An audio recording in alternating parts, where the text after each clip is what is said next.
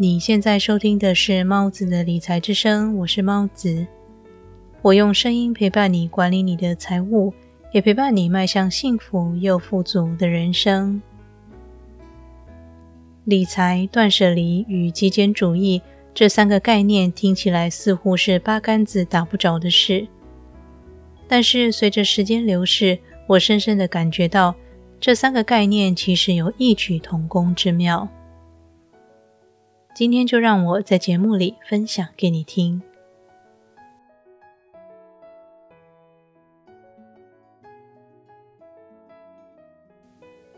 你可能不知道，我实行断舍离已经有好多年了。我人生的其中一个目标，就是希望朝着极简主义迈进，身外之物越少越好。当我开始着手管理财务的时候，我发现理财和断舍离、极简主义的概念非常相似。理财就是管理好财务，在不会理财以前，你会犯许多错误，导致你损失金钱。但是，当你开始关心你的每一分钱，并且着手开始管理他们的时候，就可以把失去的钱财渐渐的找回来。虽然看似没有任何关联。但是理财的第一步，也是最重要的一步，便是要了解自己的喜好，了解什么对你来说最重要，了解让你真正感到幸福的事物有哪些，你就可以尽情的花钱享受这些事，让你得到加倍的快乐。但是对于很多人来说，让他们真正感到幸福的事，往往都不需要花什么钱。而这就让他们突然意识到，原来提早退休、提早达成自己的财务目标，并不如想象中的那么遥不可及。你有读过近藤麻里惠所著的《怦然心动的人生整理魔法》这本书吗？这本书的宗旨就是要你借由整理的过程中，筛选出让你怦然心动的物品，让他们留在你的生命中，使你感到幸福。这不就也和理财一样吗？你之所以想要理财，就是为了想自由自在的过生活，不再被老板与工作束缚。你之所以想要理财，就是希望能和家人多一点时间相处，能够陪伴孩子牙牙学语，长大成人。你之所以想要理财，就是为了能追逐那个深埋在内心的梦想。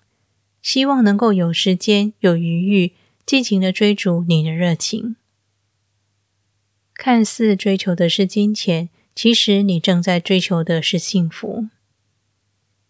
你还记得我在第六十六期节目《给理财新手的三个建议》当中，和你提到我在最初开始记账的时候，会把花每一笔钱的幸福感给记下来这件事吗？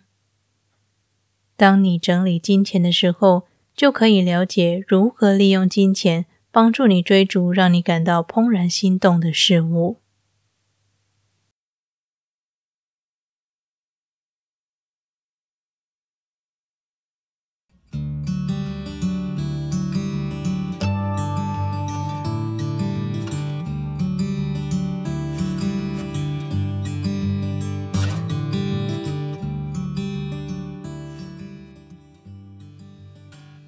如果你想用有偿的方式帮助节目成长，那么可以选择直接捐款赞助。在节目说明栏的连接当中有一个赞助猫子的连接，点进去之后，你会看到一个捐款赞助的页面。在商品明细栏里，你可以留下昵称以及你想对我说的话。我将会透过节目分享你留给我的讯息，对你表达感谢之意。感谢你听完这段广告，也感谢你一直支持猫子的理财之声。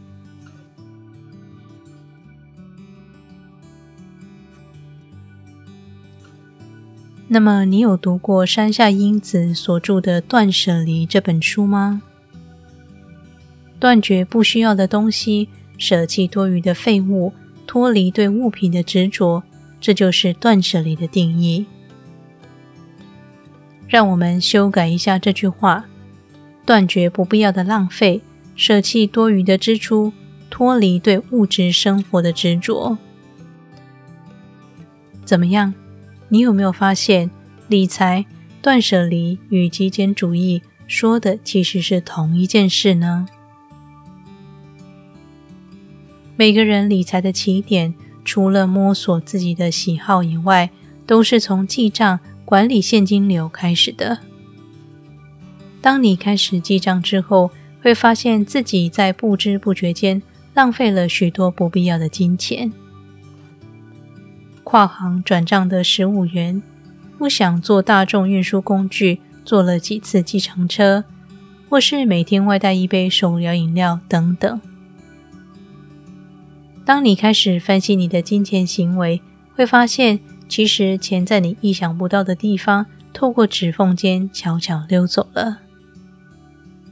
极简生活、断舍离，或是怦然心动的人生整理魔法，并不是要你把所有东西都丢掉，而是要告诉你如何透过选择物品，去选择让你真正幸福的人生。而理财真正的目的。不是要你关注外在与物质的世界，反而是要你透过观察自己的心，而在这个过程中得到价值，进而获得财富。你的生活越简朴，束缚也就越少；你的生活越单纯，花费也就越少。你的花费越少，达到财务自由的速度也就越快。理财方面的断舍离，说的就是节俭。过简朴的生活，在维奇·罗宾所著的《你的金钱或你的人生》这本书当中，说了一句非常棒的话。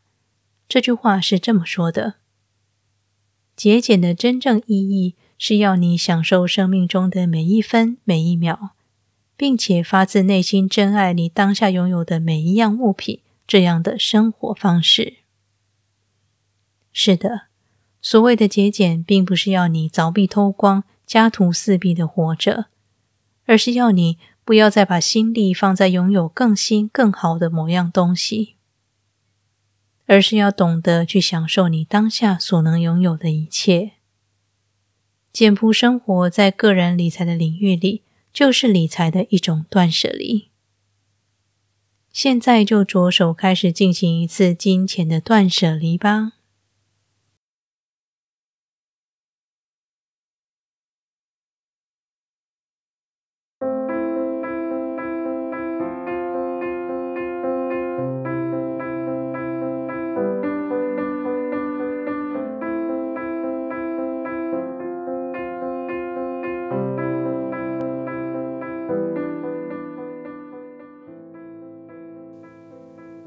今天的理财练习题是：分析并且优化你的现金流，试着过更简单的生活。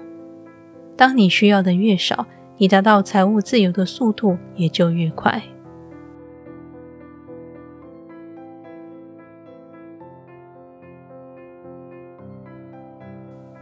节目的最后，一起来读一则 Apple Podcast 的留言吧。C One W 说。内容很棒，猫子也会在最后细心做总结，助于吸收管理。很喜欢这样的方式。谢谢你的留言与评分。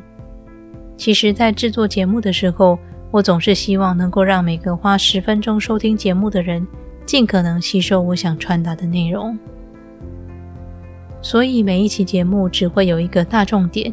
而且透过节目的实作练习以及结尾时的总结，能够让人马上回想起一些细节，有助于记忆。当然，随着节目的进行，我不断的学习，也能够继续为你带来更好的节目内容。希望透过我的分享，也能够帮助你达成你的财务目标。再次感谢你喜爱我的节目。那么，这里是猫子的理财之声，我是猫子，我们下期节目再见。